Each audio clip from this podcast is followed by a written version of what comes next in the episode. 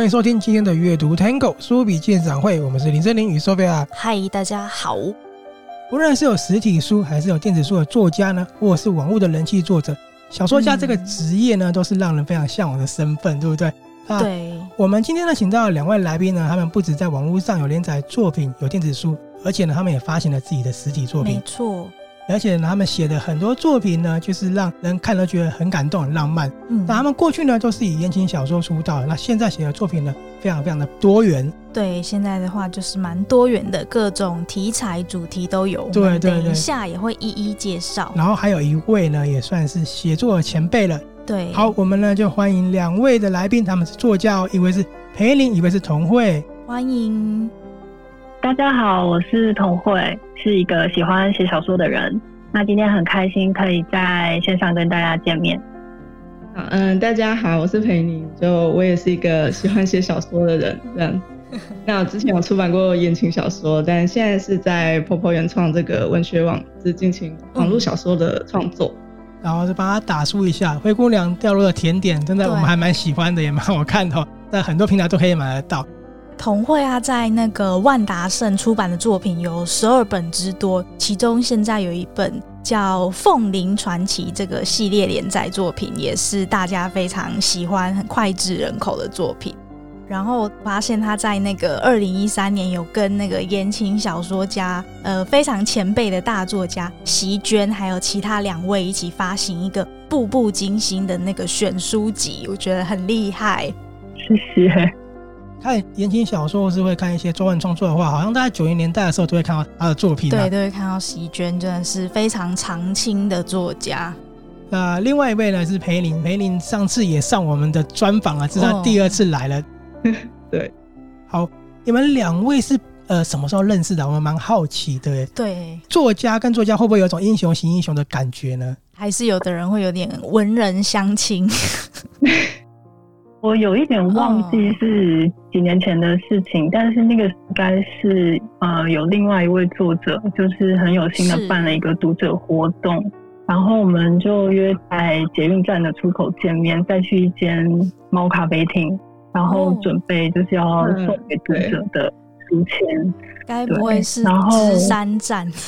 嗯，应该是台台电大楼吧？哦，台对台电大楼。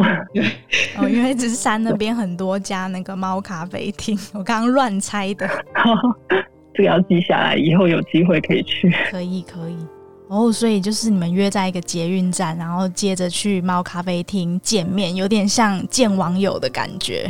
那个时候是想要准备，就是一些送给读者的小礼物。嗯，那我记得应该是一个手写的书签，所以我们就约好可以一起写，然后写好之后就可以统一寄出。对，应该是我记得好像是二零一五年的年初吧，嗯、所以大概是六年前。哦，那这样也认识了好多年了。对，真的蛮久。那可以好奇你们对彼此的第一印象是什么吗？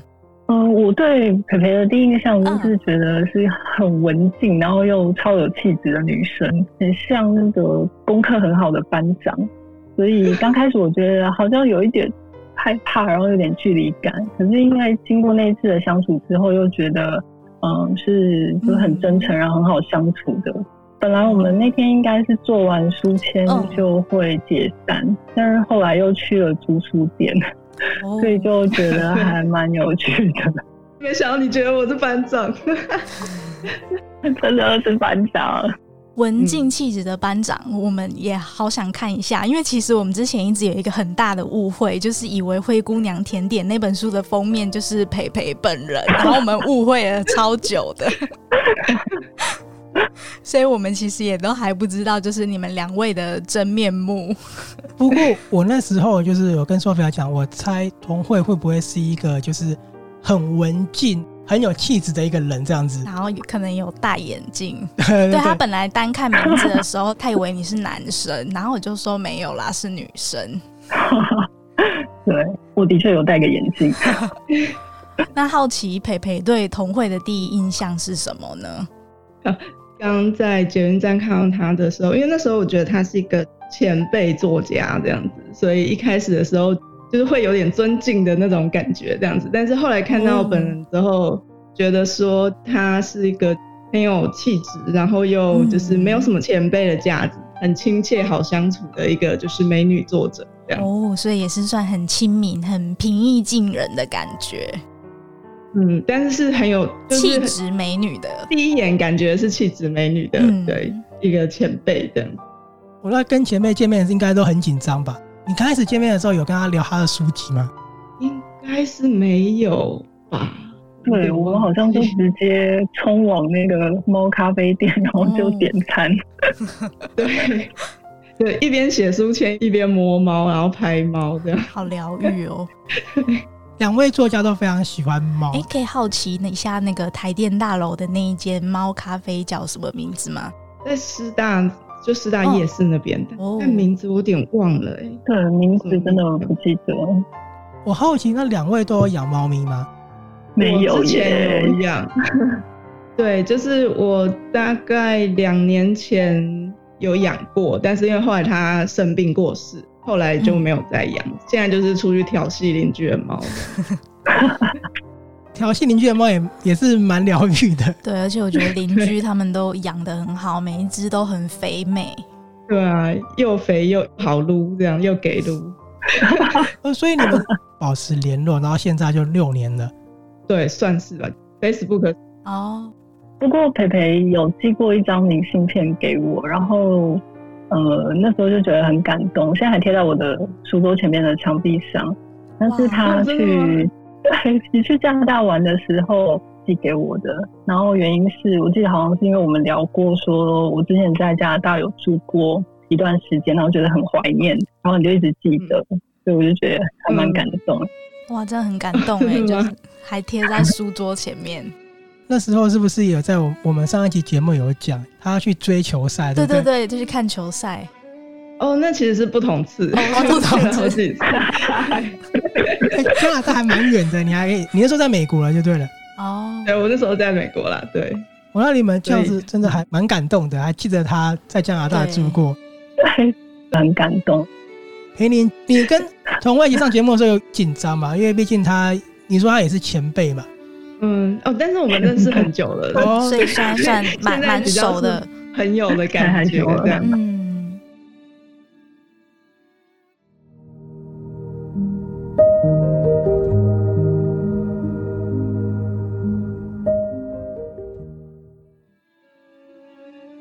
你们两位现在都还有在持续创作。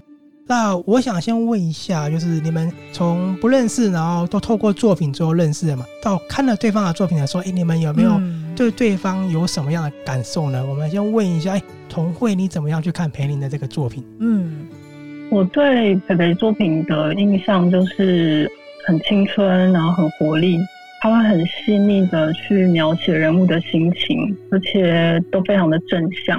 呃，我看他的第一本作品就是《日照蔚蓝海》。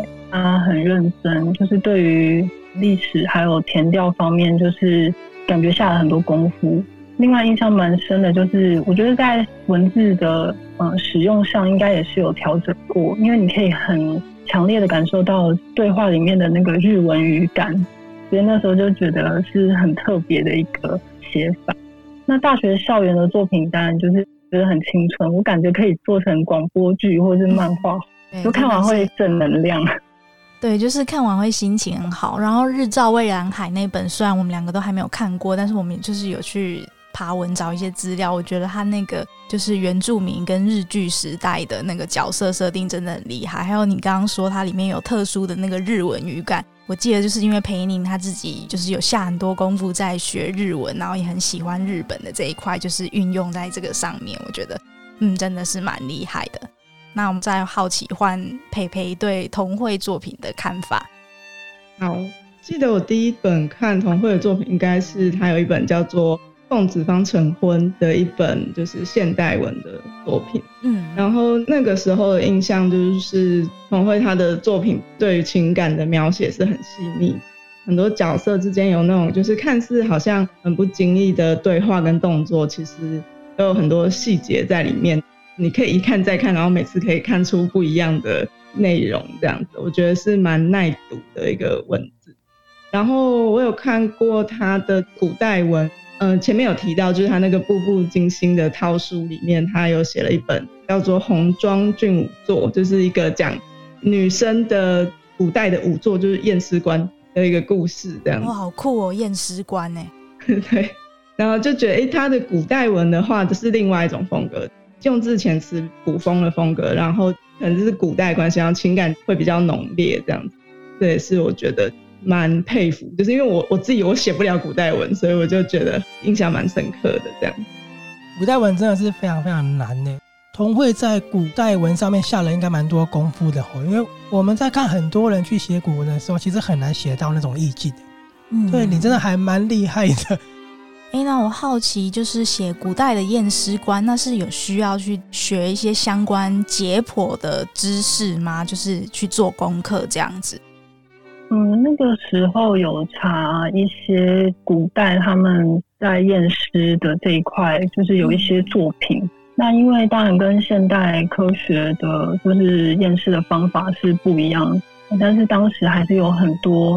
还蛮惊讶，就是觉得我在那个时候就有这样子的一些做法，比如说会用一些麻油啊，或是醋啊，在他们这些作业的过程当中，所以那时候也是觉得很有趣，就嗯、呃、很想要写相关的题材。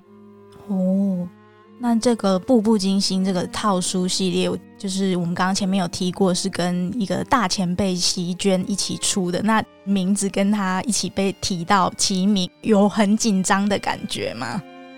超级紧张，我还记得那时候，呃，就是出版社有打电话问我愿不愿意一起写，然后我就真的是紧张到就说话会发抖，因为另外三位前辈，然后非常出名，非常优秀，那时候就觉得天哪，希望不是一个拖尾巴的一个这样子，然后，呃，因为是套书的主题，所以也会。是这样的一个主题，还有就是写作的一个时间表去写作，所以跟以前比较自由的写作方式又有点不太一样，但是是很好的一个经验，就是觉得学习到很多。我想另外问一下，就是因为你们两个的作品呢，像陪你有写了射箭，那陈慧写的剑道，我觉得这是蛮有意思的，两个人都对这样的一个活动是还蛮热衷的。我记得裴宁上次还把公道服拿出来穿，对不对？在家里的时候，居家防疫就太无聊，所以就拿出来穿。穿上去有没有让你又很回想起在练公道那种感觉？会，我觉得就是现在大家不是很爱讲仪式感吗？那个大概我觉得就是穿上道服就是一种仪式感。哎那是不是你会？进入那个做那件事情的心情，对，就是我就是想问这个，就穿上去会不会觉得做事情怎么都很认真的感觉？哎、欸，我觉得会，就是因为他那个道服，就是他腰带其实绑得很紧，里面有就是缠了一圈非常。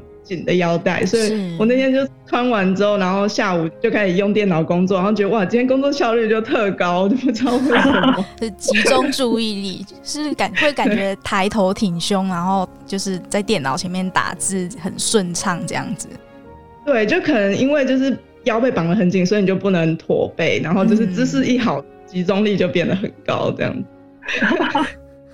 因为童慧就不可能在家里穿件套服了嘛，对不对？对。那在这部分，你是不是也对这个运动呢还蛮热衷的？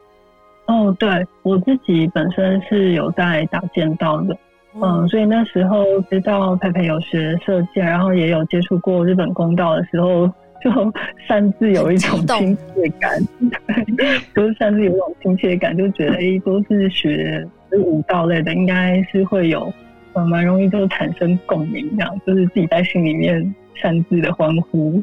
我真的蛮感动的，我觉得而且很佩服，就是你们两位都是亲自有学过这种舞蹈类的运动，然后把它运用在小说里面的，我觉得真的很不容易，有这种亲身体验的作者。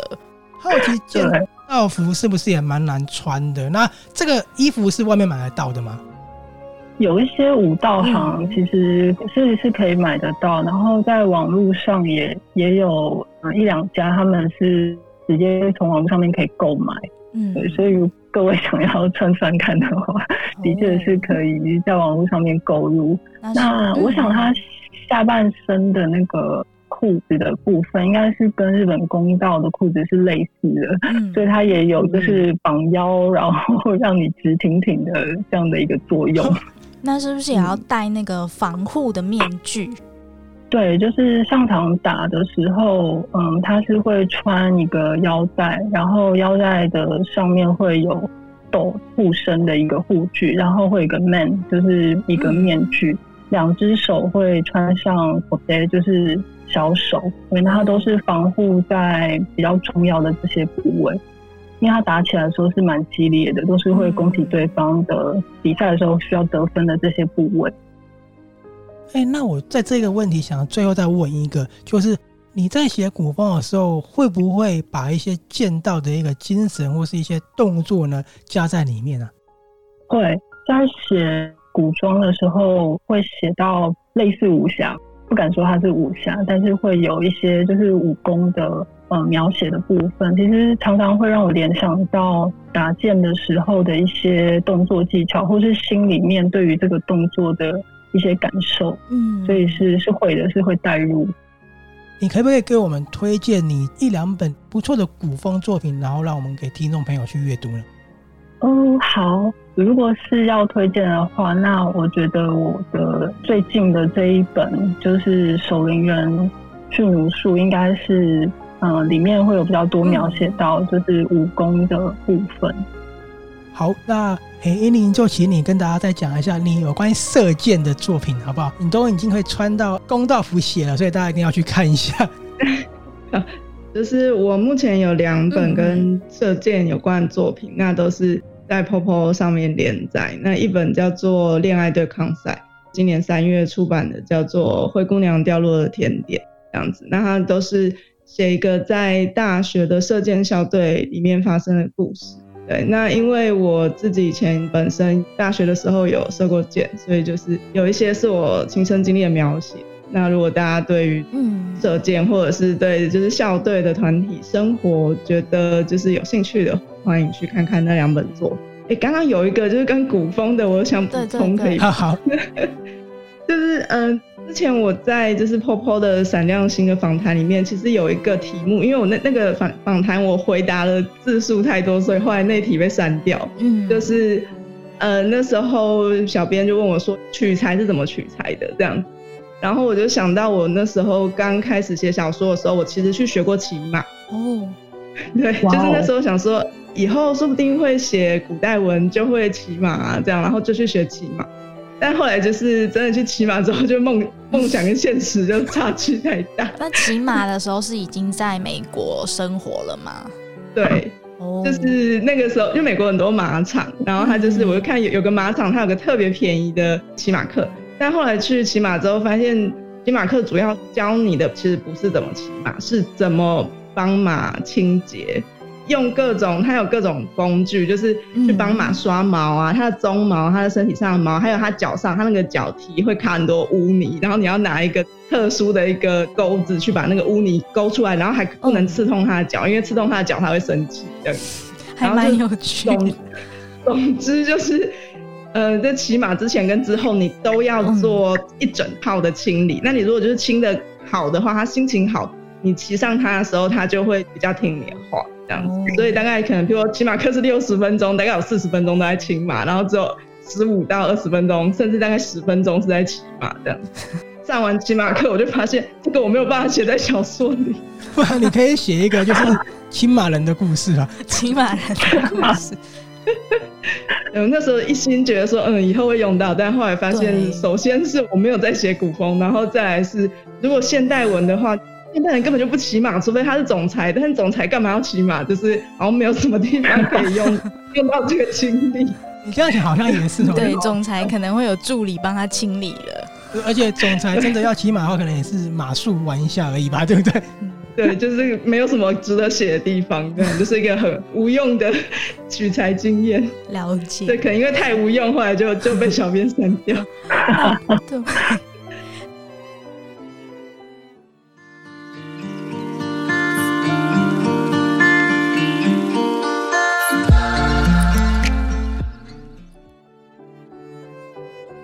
我们刚刚聊到的都是过去出版过或是连载过的作品，那有没有就是你们两位现在正在创作到一半的作品？要不要跟我们分享一下进度啊，或是故事，或是角色等等？那我们先请通慧帮我们分享。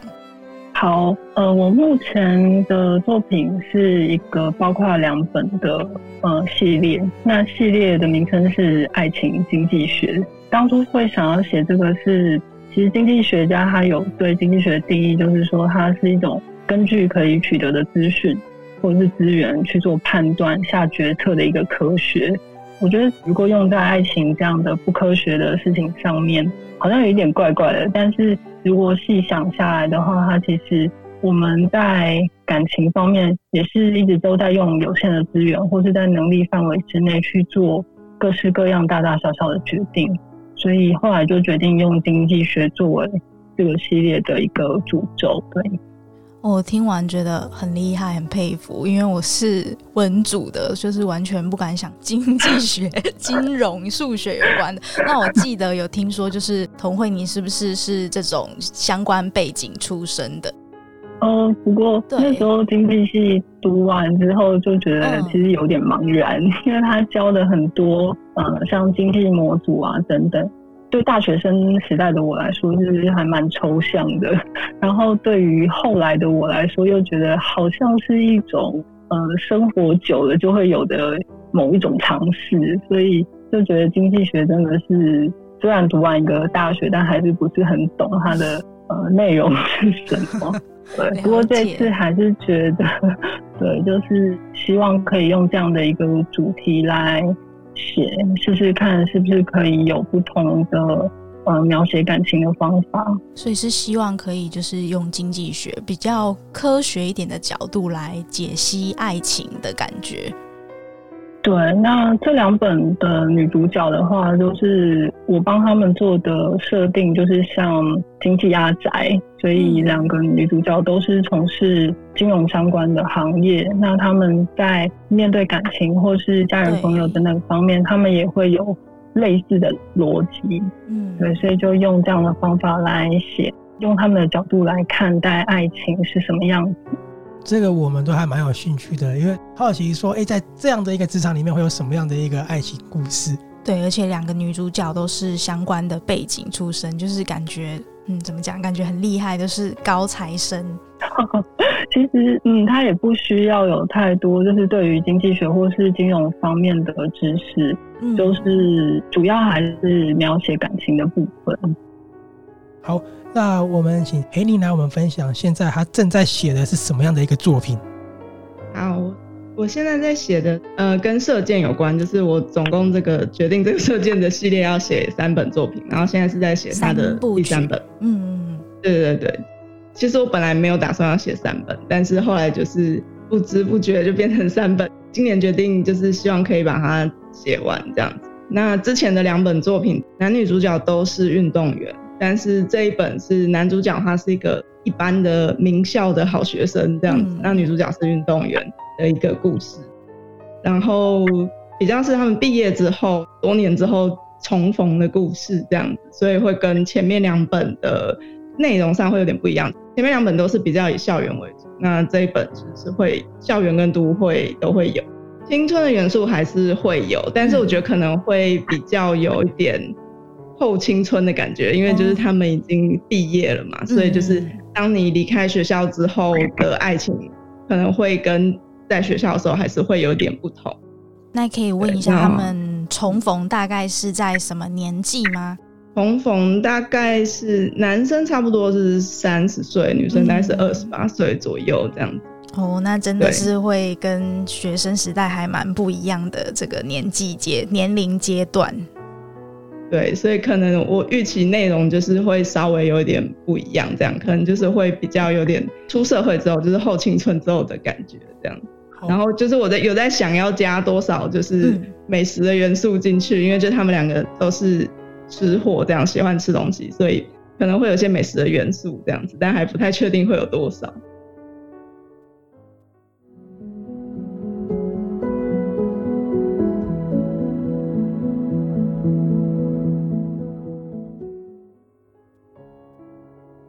那刚刚两位呢都讲他们目前写的作品，主角呢也都蛮鲜明的。那我想问一下，你们从过去到现在写的角色啊，有没有目前自己最喜欢的？最喜欢的对对，最喜欢的角色是什么样的一个设定呢？好，说最喜欢的角色的话，我第一个会想到的是，呃，上一本就是古代小说的女主角，她叫做孙亮，那个性是比较中性一点。武功就烂烂的，然后又很 很喜欢偷懒，但是他是我蛮羡慕的呃样子，总是能够很细心的去体会别人的难处，然后用一些不会令对方觉得不舒服的方法去呃相处或者是帮助，观念也是属于很正向的，嗯，就是虽然他拥有的东西是比较有限的，或者是会因此受伤。但是他都会回归来问自己的心，说我做这件事情会不会违背了自己的心？那如果会的话，我就不去做；如果没有违背的话，我就会去执行。嗯，但他同时又是一个没有搞笑的人，不是一个很沉重的人，是我目前就是最喜欢的一个角色。感觉是一位非常善良可爱的女主角，就是虽然武功烂烂的，有点好笑，但是就是 非常善解人意的感觉。嗯嗯。听起来还蛮适合被拍成电视剧的那个样子，就人设还蛮 真的，还蛮适合现在我们看那种女主角的样子。对，对，他就也蛮衰的，因为他出场没多久，就是呃被撞断牙齿啊之类的，就还蛮喜欢他的。那裴宁的话，有没有就是从以前到现在创作过最喜欢的角色？呃，男女主角我各选了一个，嗯，对。那女主角的话，与其说喜欢，应该说我觉得写她是最有乐趣的。是我之前写恋爱对抗赛，就是在 POPO 上的第一本长篇作品的女主角。对，对，那她叫做孙雨林，然后她是一个就是表面上看起来是个就气质美女，就气质很仙的一个女生，但是其实她个性是强势的大女人这样子。然后表面上就是跟大家相处的时候，其实他就稍微有点假掰，嗯，他会装作非常就是有家教的样子，但其实他内心的吐槽非常多。然后所以我每次写他的内心的 OS，边写就忍不住觉得好笑，这样就觉得这个女生的那种反差很有趣，这样。那她是一个比较敢爱敢恨，然后嗯，就是为了她坚持她自己想要做的事情，不惜就是会去跟父母对抗。你算是蛮倔强，然后蛮勇敢的一个女生，这样写她的时候就觉得还蛮欣赏她那样个性，然后也觉得她那个 gay 掰的部分很有趣。对，好，那还有另外一位选出来的男主角是哦，然后男主角的话，我目前最喜欢的是就是今年刚出版的《灰姑娘掉落的甜点》里面的男主角苏有凡。对，然后我我觉得他是那种。乍看是个就是有点玩世不恭，然后有点屁屁的男生，但是他其实个性还蛮好这样子。虽然就是嘴巴很坏，他会一直嫌弃你这样，但是如果说他把你当成他的朋友或者是自己人的话，他就是会很有义气挺你，或者是他会去主动带动团体里面的气氛这样子。然后其实他是很宠女朋友的那种类型，所以我觉得日常生活中如果有这样的一个人，我会想跟他当朋友的那种人这样。可以，可以。这本作品我们刚好上次也有去聊到嘛，他就是一个虽然说看起来很坏，可是是很暖的一个暖男，所以我相信大部分女生遇到之后都很难去抗拒。对，现实中如果有这个人，应该都很想认识，很想当朋友。对啊。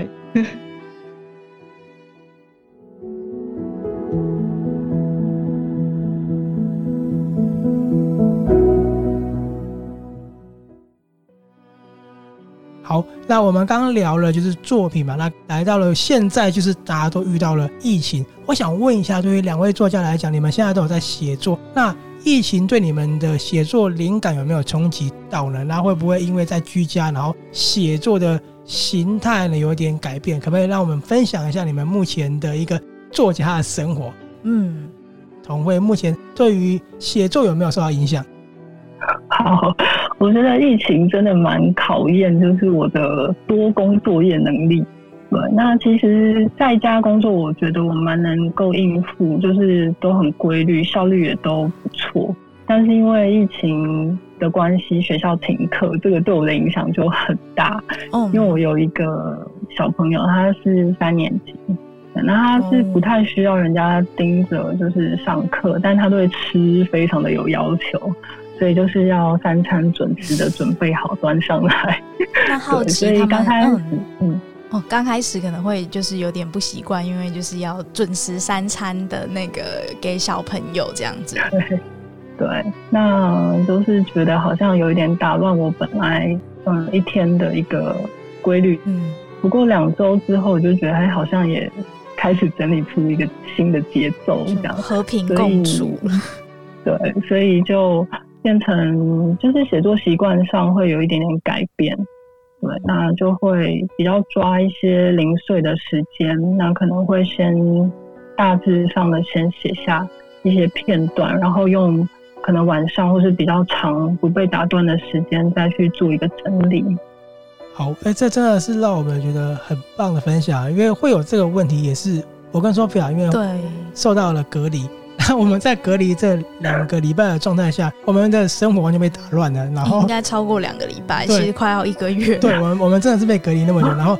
因为生活就是诶、欸，对我蛮大考验的，然后我们就没有那么规律，也没有那么自律了这样子，这什么事好像都没有做。对，而且可能有时候就是当全家人都挤在家里同一个地方，有时候就是可能会有一些摩擦，或者是可能被压抑在家里太久了，有点焦虑，可能就是开始讲话 口气都不是很好这样子。我们录了四个节目嘛，结果我一个都还没有剪，你知道这一个月真的是对我们考验很大。后来就觉得说，哎、欸。培林还有公道服可以穿，我好像我好像只有厨师服哎。好，那我问一下，黑林，你现在就是有受到影响吗？在写作上面？那美国那边疫情是不是已经将近这样子，有点一年多了？对，美国大概是我们这边是去年三月中的时候就开始叫大家居家防疫这样子。对，所以呃。要说对写作有什么影响的话，就是我以前其实还蛮常去咖啡店写作的，这样、嗯、觉得说在那边就是可能效率会比较高一点。但是后来因为就是疫情的关系，所以就没有办法，所以就在家里这样。但是影响的话，我觉得可能我本身比较宅，所以其实是还好，蛮快就习惯在家里这样。但是要说疫情对写作有什么影响，我觉得是。去年上半年就是疫情刚开始的时候，我每个月就是在 POPO 都有发表短片，然后我记得我那时候几乎每个月短片的内容都有写到疫情，然后甚至是直接拿疫情当做剧情的转折。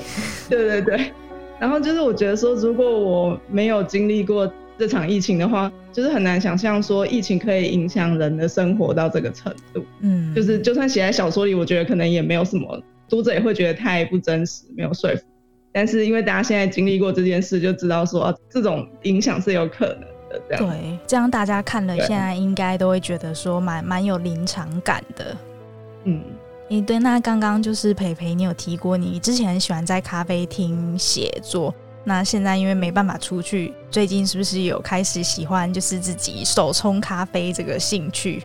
哦，对，就是之前其实就有兴趣，但是还没有尝试过。那之前有个契机，就是刚好收到就很好的咖啡豆，嗯、然后就觉得说，嗯，就不能随便辜负这咖啡豆，就不想浪费它，所以就决定去学手冲这样。对，对啊，然后其实我觉得手冲跟公道给我的感觉有点类似。当你在冲的时候，因为你必须要非常专心，你才有办法就是。冲好那一杯咖啡，所以在那个瞬间，就是冲的那几分钟，你心里会没有别的杂念，就是会觉得心情蛮平静的。我还蛮喜欢这一点，这样。对，因为我自己也超喜欢喝咖啡的，现在也是每天在家自己手冲。我觉得，呃，手冲真的是还蛮有趣的一个东西，因为它就是我虽然没有学过公道，可是我觉得很可以体会那个用心的感觉。因为有时候常常看别人写的数据，说什么可能粉要几克，然后水要几 CC，然后什么东西冲到几秒，然后有时候非常认真照这个去执行，反而冲出来的东西呃不是很好喝。可是用心去冲的时候，可能随便冲，但冲出来却很好喝。不知道你有没有相同的这个经验？有，对，就像像最近我常跟 Sophia 就是私下在聊手冲的事情。对，对就是我觉得手冲有趣的地方是大家都有自己的方法，嗯，但是你照做不一定会成功，这样子，就是你也要照自己的状况去调整这样子。然后，但是你调整之后，因为你冲完其实很快嘛，就是可能两三分钟你就看到结果，你一喝就知道，嗯，今天是成功还是失败这样子。这部分我觉得还蛮有趣，就立刻可以得到回馈。对，真的蛮有趣。而且今天我们还发现，居然有手冲机器人这个东西，而且在二零一五年台湾就发明了。对，就是我昨天去一个咖啡店，然后观摩心态，想要看店员怎么冲，结果没想到就把它拿去机器人那边，然后就是让机器人开始冲，所以我就忍不住就把它录下来，然后就把影片给 Sophia 看。对，蛮有趣的。对。哎，那我蛮好奇的，就是因为现在陪你有疫情的关系，然后有培养出新的那个兴趣嘛？那想问一下同位，虽然说你现在也是受到疫情的影响，那你有没有在家里有多了一些新的兴趣呢？或是新的活动？对，好，嗯，之前分享过的就是线上直播做瑜伽或冥想，然后我就觉得真的还蛮不错的。我就是。平常会有做冥想的习惯，就是可能是早上起来，然后先做一个简单的冥想，然后放空，然后开始一天这样子。所以我就觉得这个是疫情开始之后变得比较规律的一个活动。对，然后今天我看到另外一个是呃直播一起挥剑的一个频道，所以我就觉得哎、欸，好像还蛮特别。一起挥剑吗？对，挥剑对。那不过他的时间我我刚刚看到是日本时间早上六点半，就觉得、嗯、呃可能有点太早了，不然真的还蛮想要试试看。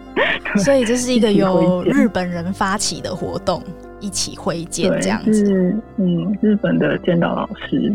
剑道馆都没有办法像以前这样正常的练习，对，所以有时候还会蛮想念挥剑的感觉，对，然后就有这样的直播。那可以问你，就是剑道学大概学了多久了吗？嗯，我刚毕业的时候就是大概学了四年，然后去生小孩，大概休息了很多年之后，现在再回来，所以最近。嗯到现在应该也是差不多四年的时间哦。那台湾你有特别推荐的剑道馆吗？台湾的剑道老师其实很多都以前是国手，然后现在出来开了剑道馆，所以嗯，其实很多都很厉害。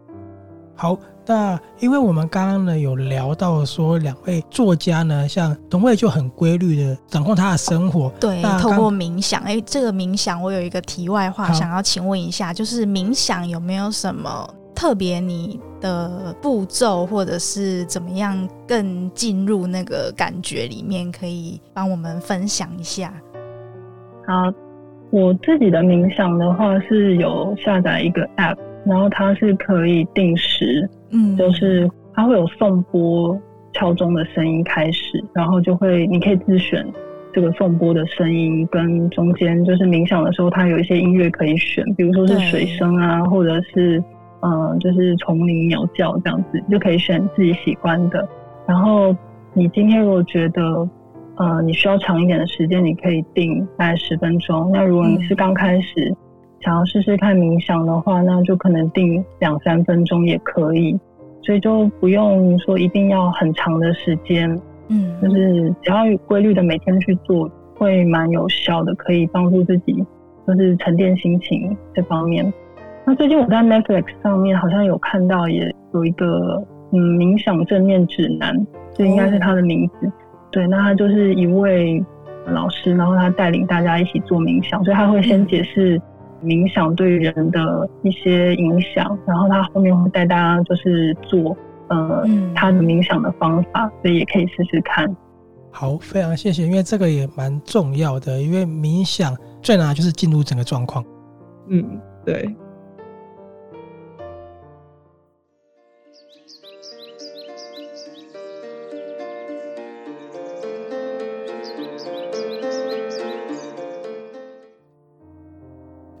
啊，我们现在呢，就是因为疫情影响嘛。那在疫情影响之前呢，你们在写作上有没有一个特别的习惯？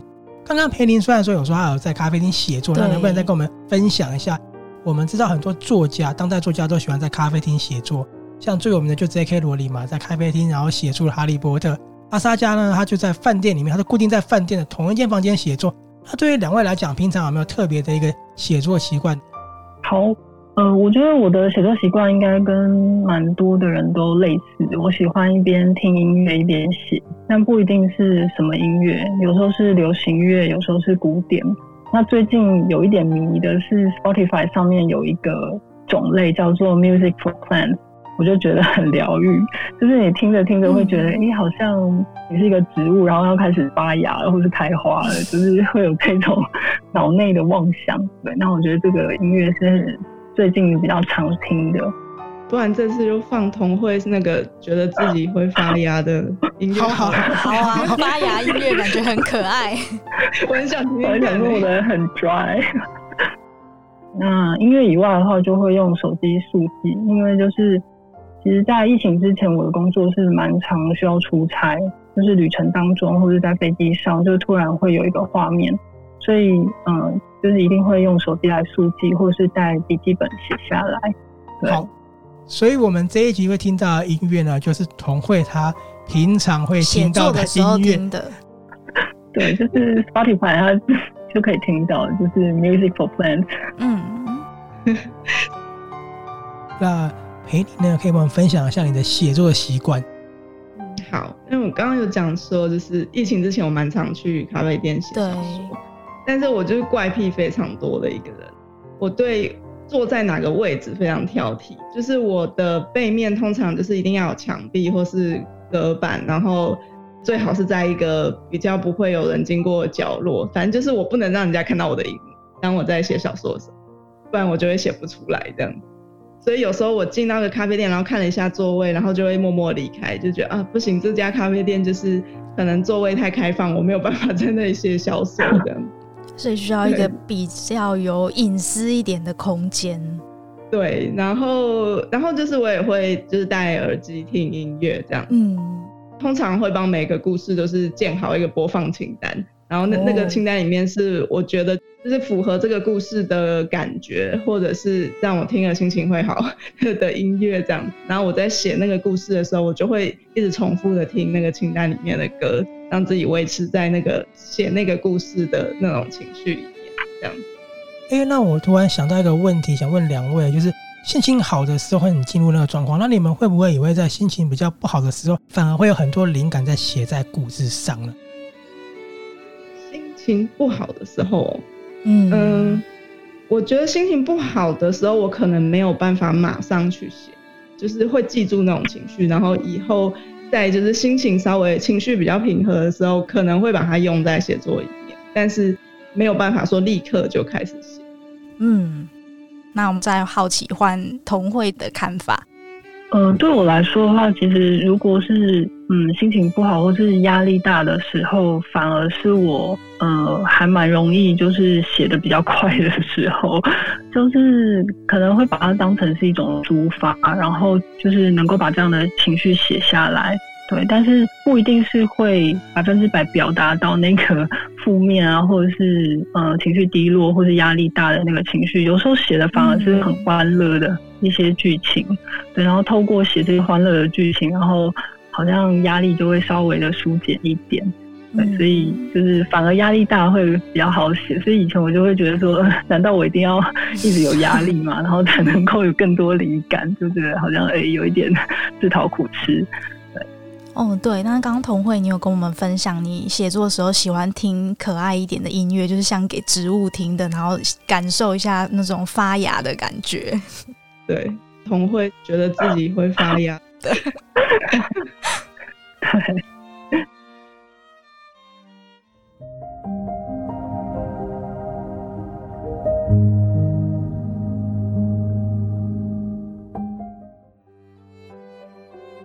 那因为两位的作品过去都是比较以浪漫的爱情为主轴，那想问一下，对，嗯，你们两位来说最浪漫的事物是什么呢？有没有自己觉得写下非常浪漫的情节可以跟我们分享？那我们先问童慧。好，嗯、呃，其实我一直以来好像收到比较多的读者回馈，是希望我的故事里能够多一点爱情，然后多一点浪漫的成分。对，那我自己是觉得。嗯、最浪漫的事情是，嗯，你以为对方可能没有留意到，但是在日常的生活里面，其实对方有注意到你的习惯或是需求，这样子的一些生活的细节，或是在呃某一个时刻，然后你你们发现，在呃一件重要的事情上，你们有一个绝对共识，像是电波转到同一个频道这样的感觉。嗯，对。那这种把爱说出来，有时候甚至讲了一些反话，对，但做出来的行为的出发点都是嗯、呃、包含了很多温暖、很多爱。这其实是我觉得比较浪漫的一个呃事物。这个真的很感人诶，就是。用行动去表达，而代替言语，就是不是用说的，可能讲反话什么的，但是却就是做的是，嗯，为你好，也不是讲为你好，为你好听起来好像很不好。哎，那我想要再额外一个问题，因为刚刚想到的，以同会的生活体悟也已经比一般人还要再多了，然后你也步入婚姻，也有小孩，那你在写作品的时候，你的情感描绘会不会更深层一点？那会不会有读者呢？看起来会让他觉得说：“哎，你的情感表达上是比较成熟的。”我是嗯，没有特别留意到，就是读者有说他们觉得这个情感写的是属于比较成熟的。但是我的确是会写了几部是嗯、呃，男女主角他们谈的感情是比较长的，就是可能七年、十年这样子的很长的一段感情。对，那我会尝试去写刚开始谈恋爱的时候的一些心情，跟到了呃比较后期的一些心里面的一些转变。嗯，果然就是会不太一样，因为毕竟其实每个人他经历过的东西，他呈现上来还是会有点不太相同的哦。啊，培宁呢，你在于写浪漫跟写爱情的过程，有没有让你非常喜欢的一个桥段呢？嗯，好。我自己觉得比较喜欢情节，应该大部分都是一些因为你就是喜欢上这个人，所以你愿意主动去为对方做某些事情的时候，那其实那个事情可能对他来讲是有点不是原本的他会做事，或者是比较困难的事情。就譬如说，像是最近出版这个《灰姑娘掉落的甜点》里面，其实我在全书里面，我个人觉得最浪漫的情节应该是就是最后男主角去比一个比赛。那那个时候，因为女主角就是，呃，因为刚跟未婚夫分手，所以就其实心情是有点低落，然后对自己没有什么自信这样子。那男主角就是也不是用言语去呃安慰她，而是就是他就是把那场比赛比好这样子，然后用他在那场比赛的表现来鼓励她，就是说如果不是因为你，我也不可能有这样的表现。那所以其实是一个很棒的人这样子。去传达这件事情，那这个是我在书里面我觉得最浪漫的部分。虽然我不晓得读者是怎么想，但是我自己是喜欢那个桥段。这样，嗯，其实我觉得这样的一个表达真的还蛮浪漫的，因为它是一个非常实际的一个行动，在于现实生活中也不太容易啊，因为很多人他会过不去心里那一关，然后没办法做出那件事情。可是像你书中的那个男主角，他就是不会去计较后果，他就是去做了。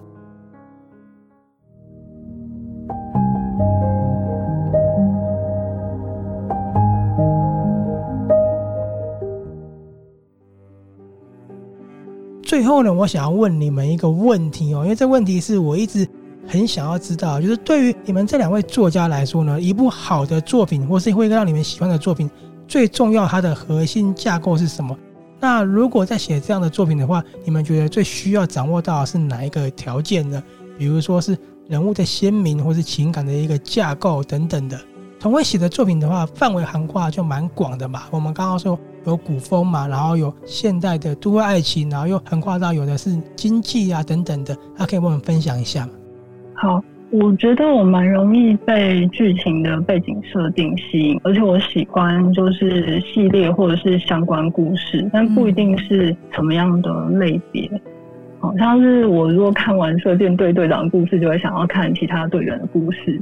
对，所以在背景设定很完整的一个情况里面，我就会很投入，就是角色的感情啊，还有他跟其他的角色之间的一个互动，不管是爱情、友情或是亲情，都很喜欢。那我也很喜欢，就是那种看起来好像很平淡，其实很深刻的感情。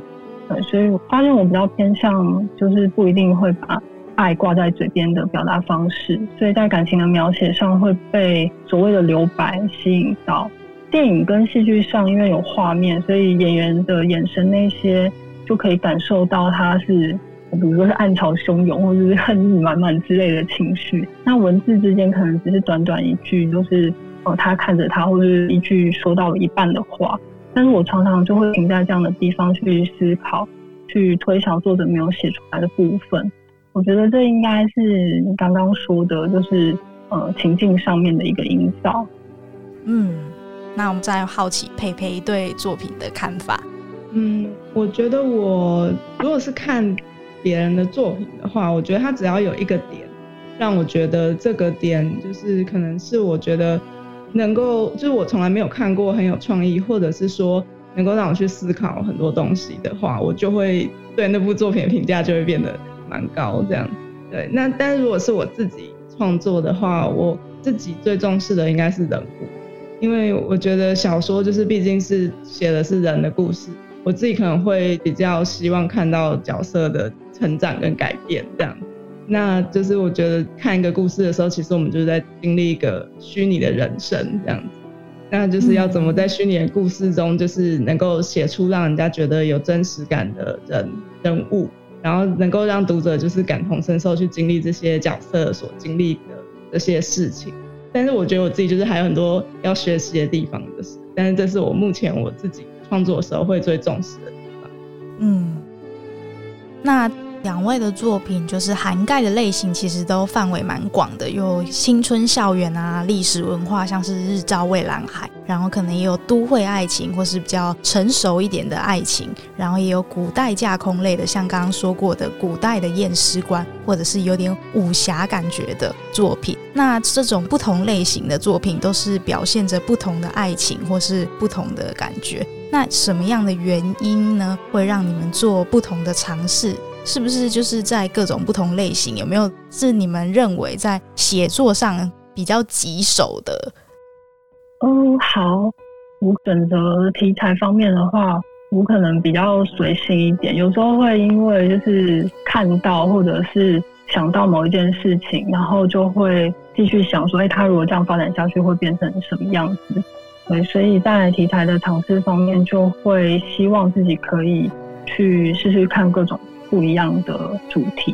有时候也会看到或是听到有人说：“哦，这样就是老梗，或是打狗血，这样的主题不好看。”那我就会想：“嗯，真的吗？是这样吗？”但是我也有看过觉得很不错的，所以我也想要试试看写出来会是什么样，是一个什么样的样子。对，那不一定是可以很脱俗哈，或者是呃写得更好，对，只是好奇自己会怎么样去表达。对，那我自己也会蛮重视，像刚刚佩佩说的，就是人物的一个就是设定或是塑造。我还蛮喜欢，就是去了解一个主角的职业，然后根据这个主角的职业去嗯推想他。或是一个独特的思考方式，嗯、他的价值观，或者他谈感情的方式等等。对，那我自己遇到写作上最棘手的事情是，我觉得我的角色有时候会自行发展。对，那我有写人物设定啊、背景调查跟大纲的习惯。对，那这个作业算是在写作过程当中花最多时间的地方。对，从人名啊、职业啊、生命的重要事件等等，都会去就是写下来。对，但是到目前为止，没有一本是百分之百按着这个设定或是大纲去发展的。可能人设不会有太大的改变，但是在剧情上通常会有一些变化。大多数的时候都是剧情会增加，然后或者是人物的互动上会有点不一样。对，就好像他们有自己的意识跟生命一样，自己去生长。所以以前我还会从头去呃写这个大纲，但现在已经不会了，就让他们很自由的去生长。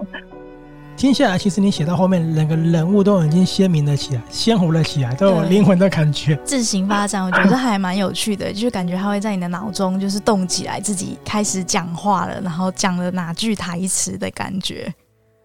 对，还要挣脱我给他的束缚了。对，这个是写到后面，他们都有生命了，这个真的是还蛮棒的。好，那培林呢？你觉得你在这个上面呢，有没有什么样的一个尝试，或是很棘手的呢？嗯。我觉得我跟就是阿慧就是在这方面的困扰可能有点类似。我每次都很努力试图要做大纲，然后就是还有人物的背景设定这样子。但是真正写出来的时候，我总是会发现我原本不知道的东西。就是像我在写就是那个《灰姑娘掉落甜点》的时候，我大概是写到第二章嘛，然后才发现说男主角其实以前就认识女主角，就是其实我在那之前我并没有这样设定，但是写到那边我就觉得说这样才是合理的就是进展，所以就很自然而然就那样写。所以就是，我就觉得我是那种就是在黑夜中开车的作者，就是我只看得到前面的一点点，可能类似一两公尺的路，那后面的路我只是大概知道我终点要去哪，但是中间会经过什么地方都是不会完全照着我原本的计划，就有时候会觉得有点困扰，就觉得我到底会写出什么样的故事，我自己都不知道。在黑夜中开车这个比喻还蛮有趣的。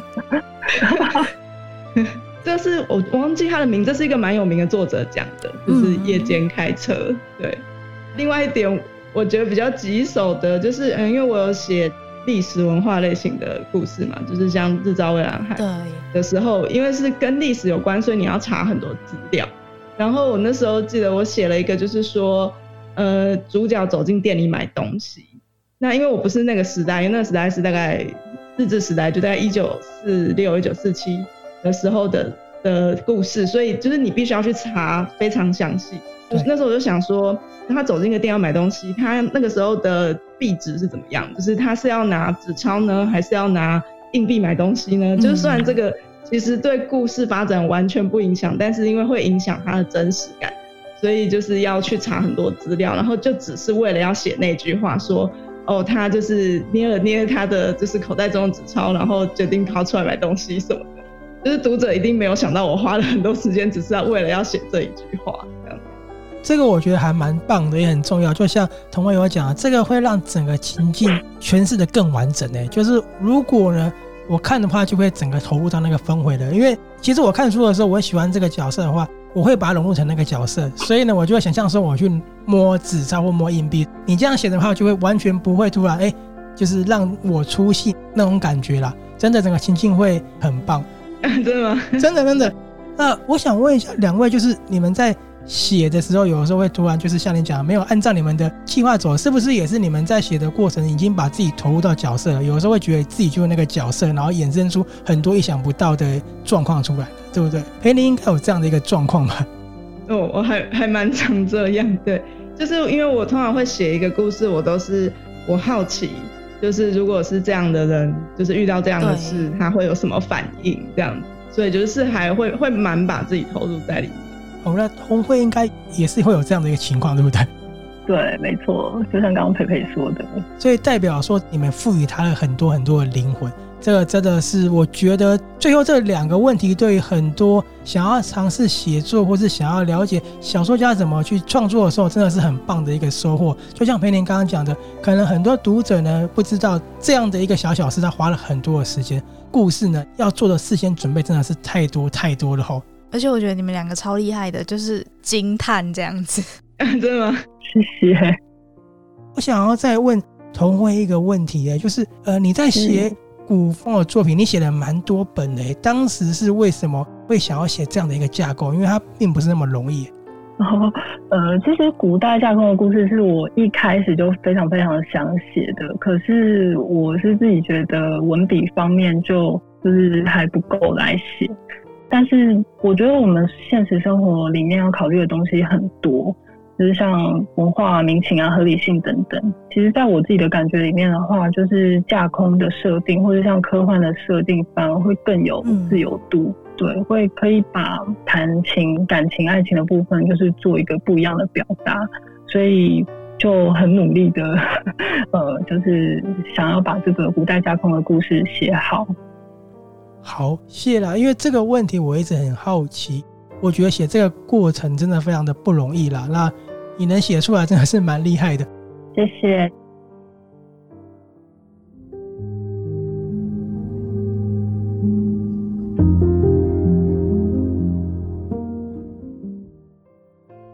那最后呢，我想请两位呢跟大家推荐一下自己的作品在哪里可以看得到呢？好不好？那先请童慧跟大家推荐一下。好。呃，我的书的话呢，目前已出版的部分都是有实体书跟电子书部分。嗯、那实体书的话，我会建议可以直接在万达盛出版社的网站购入，嗯、因为它有时候会有一些特价优惠，所以还蛮划算的。那电子书的话，就是在读墨跟瀑布上面都可以看得到。哎，那我可以请童慧帮我们分享一下你目前的新作品吗？好，那我就要很厚脸皮的打一下我即将推出的新系列。那系列的名字是叫《爱情经济学》，总共会是两本的新刊，嗯、会在七月跟八月的时候在 Readmoo 读墨跟瀑布上面上架。两本都是现代的都会言情小说，背景设定是外资的券商。简单来说，就是两个金融宅女怎么谈恋爱的故事。好，是讲金融有关的，然后是一个爱情故事。如果有兴趣的朋友，一定可以去看。而且呢，它会带给我们是一个非常不一样的一个感受。嗯，好，那陪你呢？嗯、呃，好，我的话就是我之前在万达圣出的作品，就是跟童慧一样，就是基本上实体书的话，就是推荐大家去万达圣的官网购买，因为它就是还蛮常有优惠，所以有时候买起来其实跟电子书。就是已经不会差太多钱这样子。那电子书的话，目前是在 Readmo，就是在读墨还有瀑布上面都可以找到。那还有就是我到 Popo 之后的作品的话，我在 Popo 的网站上，就是大家可以到我的个人专业，那上面就是有有两本长篇作品，还有三本短篇作品。嗯、那呃，然后其中就是呃灰姑娘掉落的甜点，今年三月就是有实体出版。在呃各大通路，就是像博客来、金石堂、成品，或者是大家惯用的像什么垫脚石之类的地方，都可以买到这样。嗯，哎、欸，那两位是不是也都是有自己的脸书的粉丝专业或者是 IG 的账号，可以跟我们分享推荐？那童慧的账号要跟我们分享一下吗？啊，好，呃，我的 IG 账号的话就是 I am 点。童慧 T O N G H U I，对，那我最近有整理一些之前的番外篇，就是放在上面，因为我觉得 I G 是还蛮好，对呃，就是零碎的时间可以划一下的地方，所以我有重新整理放在上面。在镜文学上面也看得到《凤林传奇》这个系列连载作品。对，那里面的话就包括嗯、呃，一般像跟 BL 向的短篇故事。嗯，读墨上面也有电子书。对，在读墨上面的话，有已经出版的呃书的话，都可以在上面找得到。那我们再换佩佩推荐一下你的粉砖或是账号。哦，好，呃，就是在 Facebook 的粉砖叫做培宁的故事异界，异就是那个奇异的异，然后世界的界这样子。嗯、对，那其实这个粉砖就我经营蛮久，就是我刚开始出版的时候就有了这样子。那现在的话，我其实比较就是是我现在把 I G 跟就是脸书就是有联动，所以基本上我在 I I G 有发文，你在脸书就看得到这样。哦。那我的 I G 的账号是陪宁底线 I G，就是 P E I N I N G，然后底线 I G 这样。嗯、不过我要就警告一下大家，就是我 Instagram 就是限时动态很常发绯闻这样子，很多 猫咪。对，就有时候有猫，有时候有食物，有时候就是有有一些我自己可能看到觉得有趣会转的东西，这样。大家不喜不嫌弃看绯闻的话，可以来，蛮有生活感的。对，可以看一下作家的生活是怎么样子的。